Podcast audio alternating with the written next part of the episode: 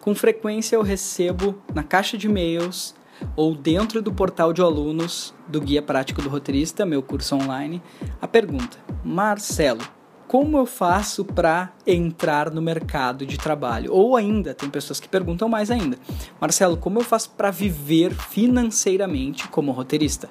Marcelo, como eu ganho dinheiro sendo roteirista? E hoje eu vou falar um pouquinho sobre isso, mas não sobre isso. É sobre isso, mas não é sobre isso. Tá começando o Storytelling Cast, o podcast da Escola de Roteiro. Se você quer aprender a desenvolver uma história relevante, uma narrativa impactante, você está no lugar certo. Vem comigo. No Storytelling Cast de hoje eu resolvi falar um pouco sobre isso justamente e sobre isso que não é sobre isso, e você já vai entender o que, que é isso que não é sobre isso, justamente porque é muito importante que a gente perceba algo. Eu tenho um tio que presta serviços para a indústria metal mecânica. Ele cria a partir de uma pecinha minuciosa que ele tem que ter um cuidado extremo para colocar a pecinha ali na máquina, dar play na máquina, ligar, não sei como é que se chama, e ele vai lá com toda a sua paciência mexer naquela programação, naquela máquina, ele dá play, ele fica analisando. Daqui a pouco, se a pecinha estiver fora do local, ele vai lá de novo. Meu tio é fresador, ele trabalha com uma fresa que cuida desses detalhes de uma matriz. Olha, talvez você trabalhe com isso, você vai saber mais detalhes do que eu, tá? Mas basicamente é isso que ele faz. Ele tem um cuidado extremo no que ele faz, ele sabe também da computação disso, ou seja, ele tem que fazer uma programação para aquela máquina funcionar e ao mesmo tempo ele tem que estar tá ali atento ao processo. Quando a gente fala de mercado de trabalho para roteirista, é importantíssimo saber de uma coisa, que é a seguinte: nós não podemos ganhar dinheiro fazendo nada nesse mundo se a gente não se especializar em algo. E eu não digo só em uma coisa, você pode ser um ótimo roteirista, um ótimo diretor de foto, um ótimo produtor, mas você precisa se especializar. Isso significa ter um método, ter uma técnica, se desenvolver, colocar em prática, começar no primeiro degrau, pular do primeiro para o segundo, do segundo para o terceiro, não colocar a carroça na frente dos bois, trabalhar quanto mais você pode em busca de uma intensidade, como diz Mário Sérgio Cortella experiência não tem a ver com idade e sim com intensidade, você tem que buscar uma intensidade que leve você a um processo que você já domina. Eu fico me perguntando, como você vai vender um trabalho que você não sabe como realizar ou como você vai fazer um roteiro de um processo que você não sabe colocar em prática. Isso é muito importante porque muitas vezes a gente acredita que o grande problema do mercado audiovisual é não ter trabalho, é não ter desenvolvimento, é não ter parcerias, é não ter mercado uh, publicitário, não ter mercado cinematográfico, ah, mas não tem filme de terror, que é o que eu quero fazer, não tem ficção científica, que é o que eu quero fazer.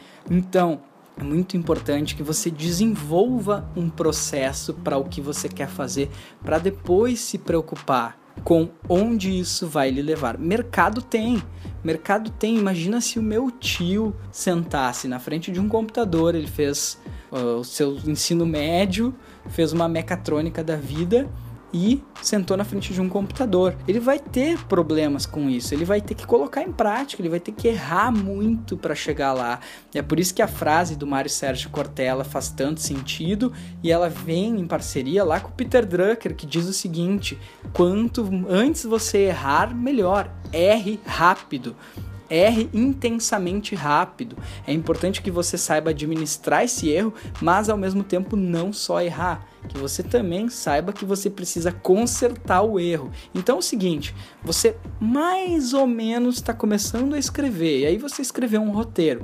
Poxa, então você vai visitar uma produtora, apresenta esse roteiro para a produtora, conversa com a produtora, diz para essa produtora, estou usando produtora aqui como se fosse uma empresa, né? Conversa com os produtores executivos dessa empresa e diga: olha, esse é o primeiro roteiro que eu escrevi, eu estou começando a dominar o processo, eu estou aqui porque eu quero saber se vocês gostam dessa minha obra, eu tenho um edital que a gente pode entrar e se vocês tiverem interesse, eu me comprometo a escrever. Eu acho importante isso. É basicamente tem muita relação com aquilo que você quer estar num set de filmagem, você tem que carregar tripé, você tem que levar monitor, você tem que desenvolver o meio para você estar lá como diretor, estar lá como diretor de foto, arte, produção, porque se não for assim, você vai pular 10 degraus e hora ou outra você vai ter que voltar. E é lógico que o processo evolutivo leva você a subir um, subir dois, subir três, daqui a pouco você volta para o primeiro, daqui a pouco você sobe até o quinto, daqui a pouco você volta para o segundo. É um ciclo de renovação e isso é importante, que você esteja sempre se renovando dentro desse mercado. Mas pensa comigo, se você for contratado para fazer um roteiro de longa-metragem e você não fez nenhum curta até hoje, é importante que você diga: olha, eu não fiz nenhum curta até hoje, mas eu tenho três livros, mas eu já domino a narrativa, eu já tenho um método, eu já tenho uma técnica, eu sei como faz isso, então você já tem um processo.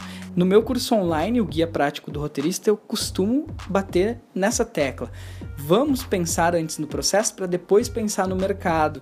Então, acontece que se você sabe que tem um caminho, você vai se dar muito bem no mercado. Marcelo se deu, muitos alunos do Guia Prático do Roteirista já se deram muito bem no mercado, outros estão entrando, e é importante que você perceba, se eu estou no caminho, logo logo as coisas vão começar a funcionar. O mercado até pode lhe dizer que precisa de um roteiro para amanhã. E aí você vai entregar até amanhã. Mas é importante que você saiba: opa, eu estou no segundo degrau, eu estou no quinto degrau, eu estou no décimo degrau, eu estou no vigésimo degrau. Para você saber o quanto você precisa evoluir para entregar algo melhor amanhã, para entregar algo, algo melhor no futuro. Então, quando você está interessado mais no processo do que no resultado, você acaba buscando caminhos para driblar os desafios que são colocados na nossa frente quando a gente decide ser roteirista. Imagina um adolescente que sonha em ser médico. Aí ele presta o vestibular uma vez, ele presta um vestibular a segunda vez, ele presta um vestibular a terceira vez, ele presta o vestibular a quinta, a décima vez, e aí quando ele se vê, ele tá num caminho que na décima segunda vez que ele tentou fazer vestibular, sei lá, seis anos depois, ele passa no vestibular. Então ele sabia que existiria um processo. Eu me lembro que eu tenho duas colegas no colégio que queriam fazer medicina. As duas cursaram medicina. Nenhuma passou an antes do quarto ano de vestibular elas sabiam que era muito difícil passar no primeiro ano, que era muito difícil passar no segundo, então elas foram administrando esse processo do jeito que elas poderiam. Então, assim, quanto tempo leva para eu me firmar no mercado? Bom, primeiro você trabalha o seu processo, entende que você precisa construir um método, uma técnica, um desenvolvimento que vai levar você a ter um início, um meio e fim, e você consiga colocar isso dentro de moldes. Ou seja, eu fui contratado para fazer um roteiro de publicidade. Eu sei fazer? Opa, eu tenho um método, eu tenho uma técnica, então tá dentro desse molde, eu sei fazer. Ah, eu fui contratado para fazer roteiro de game. Hoje o Marcelo não saberia. Eu teria que encontrar métodos para isso. E aí o que, que eu diria? Eu diria que eu nunca teria feito, nunca fiz. No momento que me contratasse, eu ia dizer: opa, eu não sei fazer games, agora eu posso pesquisar, posso ir atrás. E aí isso é um jogo e esse jogo vai acontecendo. Daqui a pouco o Marcelo tá fazendo um monte de games. Não é a minha situação, não é aquilo que eu me especializei, é só um exemplo.